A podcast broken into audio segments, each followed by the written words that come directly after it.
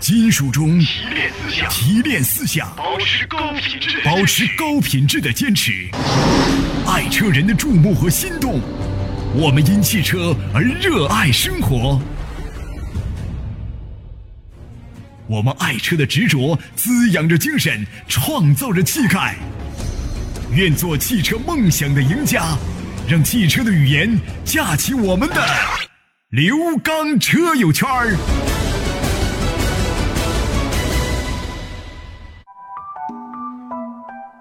听众朋友，大家好，欢迎大家收听刘刚车友圈儿。大家好，我是刘刚。继刘刚说车之后，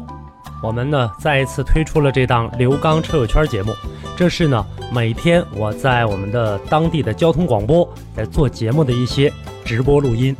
啊，同时呢也是一些为大家呢在养车、用车、选车、修车以及我们当地的理赔维权方面啊做的一些节目。节目当中有部分的内容已经被剪辑掉，因为里面含有广告。同时，这档节目呢，希望在大家平时养车、用车、选车、修车方面，能够给大家提供一些帮助。好，接下来的时间，我们就走入到今天的刘刚车友圈儿。好，听众朋友，那么节目当中涉及到的热线电话以及微信公众平台，那是我们直播节目当中共用的直播平台。希望大家在节目之外呢，和我个人的联系方式进行沟通，避免耽误到大家。我个人的实时微信“汽车刘刚”的全拼，我的微信公众平台号码“刘刚说车”，还有每周一到周五晚间为您开通的我个人电话幺五五六八八幺二幺七七幺五五六八八幺二幺七七，每天晚间八点三十分到九点三十分，周一到周五可以拨打，我们可以直接的跟您进行一对一的沟通交流。好，接下来的时间我们走入到今天的刘刚车友接圈下。来呢，我们先来迎进一位热线电话，打入三幺三三幺零，刘先生您好。好，刘先生您好先，生你好，哎，哎，刘老师你好，你好，呃，刘老师，我我想咨询两台车，说吧啊，一个一个 Q 五，一个叉三，这两个我首选一个选哪？谁开？呃，孩子，孩子开，男孩儿女孩儿啊？男孩儿，男孩儿啊，男孩儿的话，我觉得那就看看这个宝马的这个叉三的话，相对来说能好一些吧，因为一般男孩子都喜欢要这个动力嘛，所以说现在来看的话，就是说在整个选择的这个宝马的过程当中，它的这个车的性能是有的，而且呢，这个它的这个动力性绝对要超于 Q 五。呃，还有一个问题呢，就是说它的这个配置配置上来看的话，跟 Q 五好像是有一点差距了。呃，可能说从内饰方面的豪华程度没有 Q 五高，啊，嗯，但我觉得叉三还比较好一些。叉三再有一个问题，它整车进口的，啊，嗯，它采用的是单涡轮双涡管，这个动力呢，这个像奥迪 Q 五呢使用的机械增压，呃，这一点来看的话呢，可能宝马叉三的这个动力输出会更快。男孩子一般都喜欢这个动力性能稍稍猛一点儿的。他这是第一台车吗？啊，这有有一个有一个那个马自达，马自达那个、那个那款轿跑，完他准备要卖，啊，马自达轿跑的性能也是很好的，但是在这个基础上的话，你买只能是给它往上提升了买，要是往下降的话，那就差很多了。但这俩车的动力都不错，他更喜欢哪一个吧？呃，就是现在不纠结吗？这这就这两款车。啊，我听你那个、就是那个你那个就是刘刚说车那个、嗯啊那啥那节目，嗯，我听说那个呃 Q 五 Q 五那个说四轮那个差速器好像是要要比那个叉三要好，呃，宝马的这个车的这样的一个情况的话呢，它使用的这奥迪 Q 五使用托森的，托森的这个相对来说能表现的更好一点。但是你不应该光因为这一个就，呃，就就就就决定说这台车就非常好，你不能因为这一个功能啊。啊。嗯，呃，Q 五也确实是好车后的期它后期它那个维修和保养那个费用上的相对来相对来比上来说保养保养都差不多，维修肯定是宝马贵了，这是肯定了啊，保养的费用差不多。嗯嗯，啊你这个看你自己，但后期的这个保值啊，还有一个后期保值，奥啊迪 Q 五也要比叉三要高。就是将来你像啊现在似的，奥你迪这 Q5 轿跑说啊说啊，对呀、当然将来你说我像这个啊这个马达轿跑的，当时我想卖的话，哎，你这个时候卖的话，你就卖不过人 Q 五了。啊，嗯，这个你考虑一下吧，看看这两台车，啊，呃，它更相中哪一个？这这两台车基本都销售，都可以我是说吧不能买俩都可以呀，都可以是，呃，反正是这样。哎宝马叉三呢没有豪华性，豪华就你看上去的话呢，啊就感觉挺一般的，就是花这花了四十多万买一台车的话，你感觉不出来它这个车是是这这么高的一个价格，但还好它的品牌在那儿呢，蓝天白云的标，白马呃宝马。啊但是奥迪的这个车呢，坐在里面的话呢，其实奥迪的内饰做的也挺一般，但是跟宝马比的分跟谁比？跟宝马比的话，比宝马要这个豪华一点。啊，嗯，宝马里面做的确实这个呃非常非常的简约。呃，这个两个这个优缺点跟你说了，你看一看吧。我的啊，如果要是说呃，那个嗯，咱那个二二手车得十几十十点半以后啊，对，十一点啊开始，啊十一点开始嗯，对，行，好吧嗯，好了，我哎十一点再找，好给你打嘞电，话再见了啊哎，嗯，好的，再见，哎，再再见，刘老见，师再。见，嗯，好的，和这位朋友说声。那么我们再来说一下，如果想要咨询二手车的问题，可以在十一点之后再给我们打来电话。呃，在此呢，我们继续欢迎各位可以来迎进这位李先生啊，打来电话呢，想要咨询一下车辆的问题。你好，李先生。你好，李先生，好，主持人，你好，你好你，好，你好，啊刘芳老师，哎，我想问一下车呀，现在是嗯一个吉姆尼手动挡的呀，还有一个是长城 H 五四驱，那个是柴油版 2.0T 的柴油版的，啊，是，然后呢，然啊后我想选一下子呀，这俩车越野性啊，你越野性的话就甭寻思了，肯定是吉姆尼厉害，吉姆尼啊，但是那个手动挡的，但就小啊那个长城的就是小啊，是小点儿都哪年的啊不哪是问题，哪就是动力感觉好像没有那个排 H H 五冲啊，那对呀、排量在那儿呢，一点三的小排量，你想让它干啥呀？再有一个的话，呃，就这种情况下的话呢，就是说你 H 五的这个排量比它高，再一个还本身你俩优势，一个柴油的，一个是这个就是说车的这样的一个呃整个的这样的一个动力性能，肯定要比它高啊。你说要是跑越野的话呢，这个光跑越野，吉姆尼也完全能够胜任呢。你说要是跑速度的话，这俩车都白扯呀。啊。嗯，我这就是主要就是越野，他说的有的说吧，说这个柴油车能比这个吉姆尼要要劲儿大，玩起来要比它劲儿大。啊，比它那劲儿要大。那你得你得考虑到后期啊，你光玩啊，尤其玩越野，但凡玩越野的朋友都知道，越野是很烧钱的，车今天坏，明天这个蹲一下，明天修一下的，那个车它没有这个这个这个这个，没有这个吉姆尼来的这样的一个，呃，来的经济呀、它便宜、啊，啊嗯，啊啊！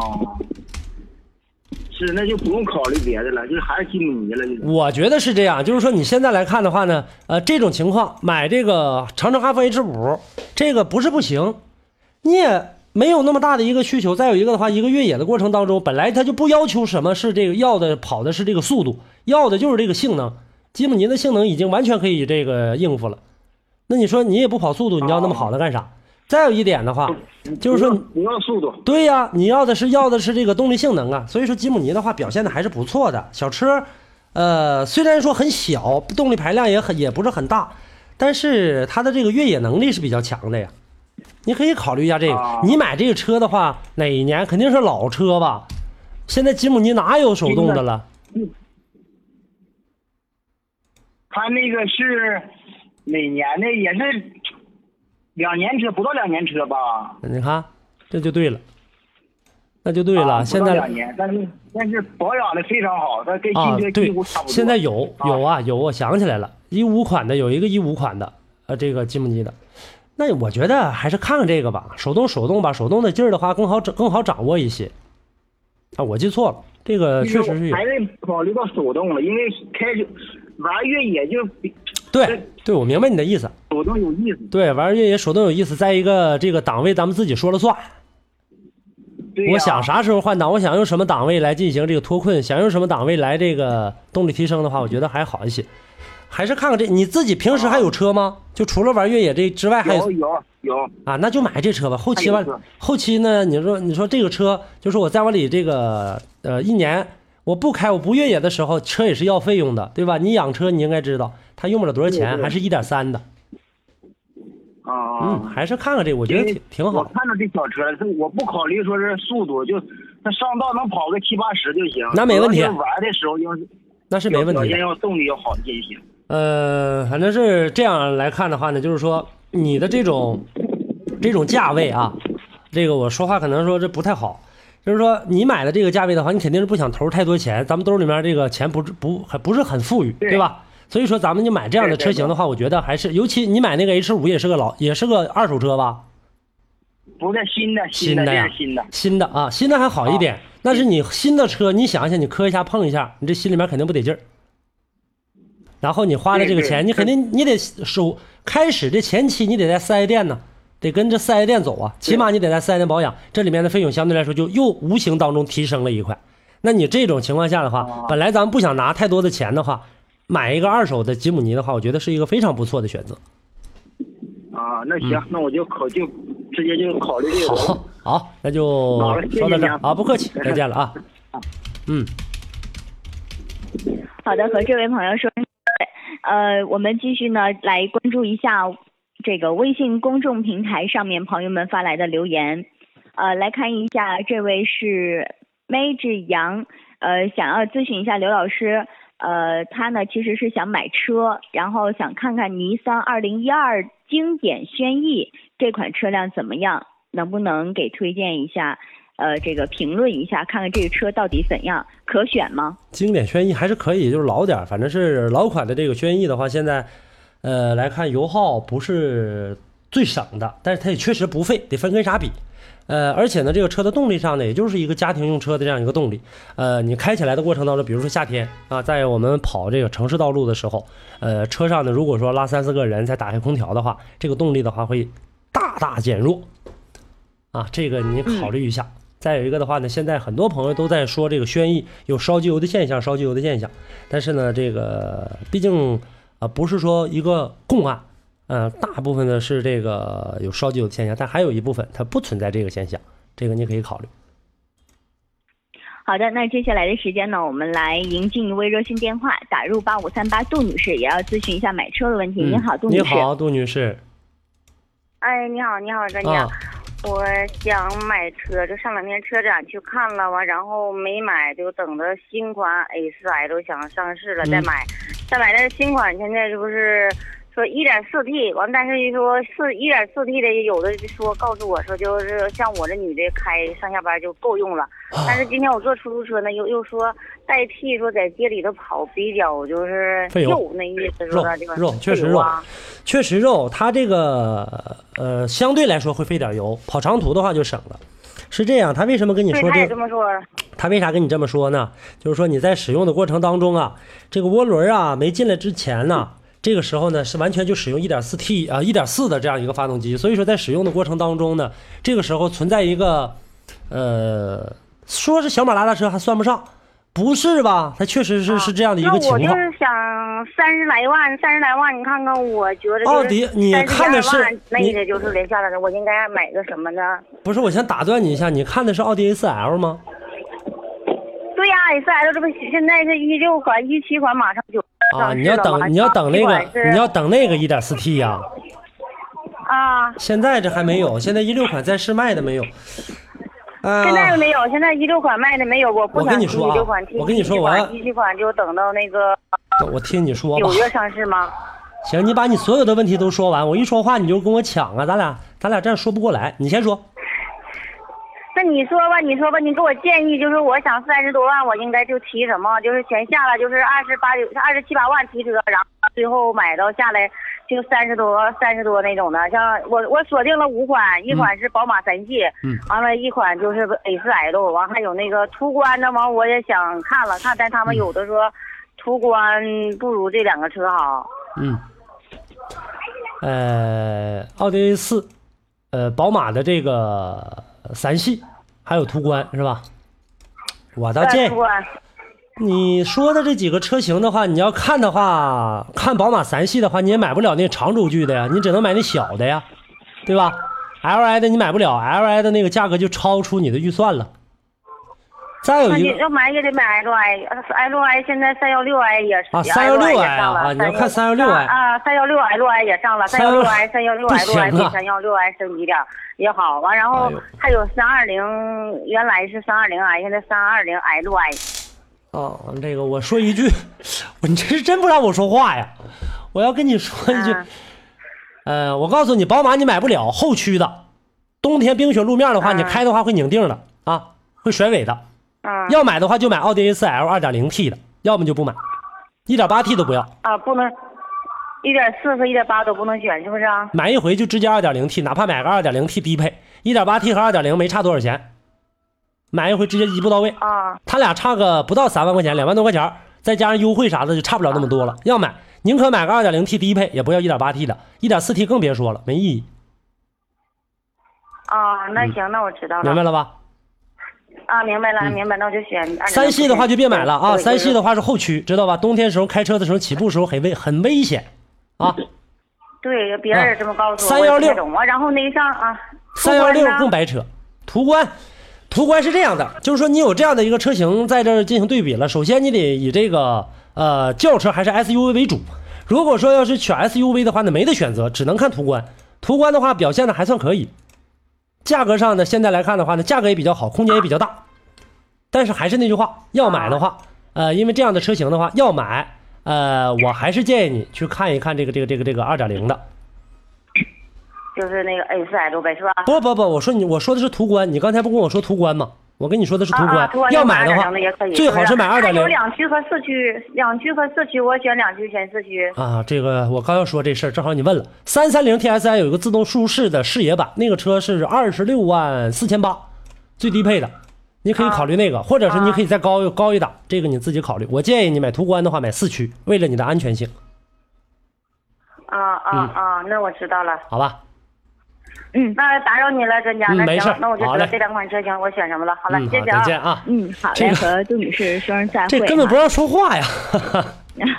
但是呢，我能感受得啊到他的这种急迫的心情，对因为呃，每一个人在买车，每一个人在买车的过程中，确实会存在这样的心理，就是。哎，他他会有一种纠结的心态，就嗯不知道到底买哪个合适。因为呢，呃，首先自己作为一个女士来讲的话，她绝对是和这个和男士对车的这个研究程度，她绝对是稍微薄弱一些的。嗯然后呢，本身自己就懵，然后再架不住周边人，呃对，七嘴八舌的。今天他这个想法，明天他那个想法，再一说就更懵了。呃，可能就是这也正是我们这个平台所在的这样的一种存在的价值，嗯就是能够让各位更加清楚的，呃，非常明白的去去告诉你怎么样去选车，嗯呃，选择这个车的优势是什么。我记得原来、呃原来有个车主啊，当时嗯也是这个，当时跟这位女士一样很急切买车，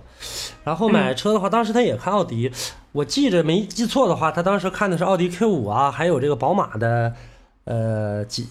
几系来着，我忘了啊。然后后来的话呢，就是说，呃，等到买车的时候，跟同事去的，这几个同事啊，在那儿唠着唠着，直接也不知道是谁给出这么个主意。回手呢，就是他看的这些车，当时都已经给他排出序列来了。回手二反脚就买，到那就提了一个宝马二系，二系刚出啊，那时候刚出二系。嗯然后买回来的话，大概能有一周左右的时间给我打电话，然后说这车哪哪哪不舒服。我说你当时跟我说的时候没有二系啊？他说是，我当时是没跟你说。同事当时这个呃一直在不断的这个建议说这车多好看呢，空间还大，然后还新出的，然后随手买回来了。买回一周之后的话后悔了，当时就要卖。我说你这车要卖的话最少赔五万，然后当时上火够呛。对，所以就是可能在大家的眼中，因为他因为每一个人不可能说像你一样这个特别钻研这个车方面的一些事儿，大多数的人首先就是都是关注车的外观，然后呢就是空间啊，就觉得说有多少人都是为了这个车的外观而去买它呢，是吧？呃，所以说呢，也希望各位在选车选车的时候一定要谨慎一些。呃，我们马上呢。呃，马上呢要迎进广告了，在广告之后，我们会进入直通二手车。好的，听众朋友，那么以上的内容呢，就是本期刘刚车友圈的全部内容，感谢大家的收听，我们下期节目再见。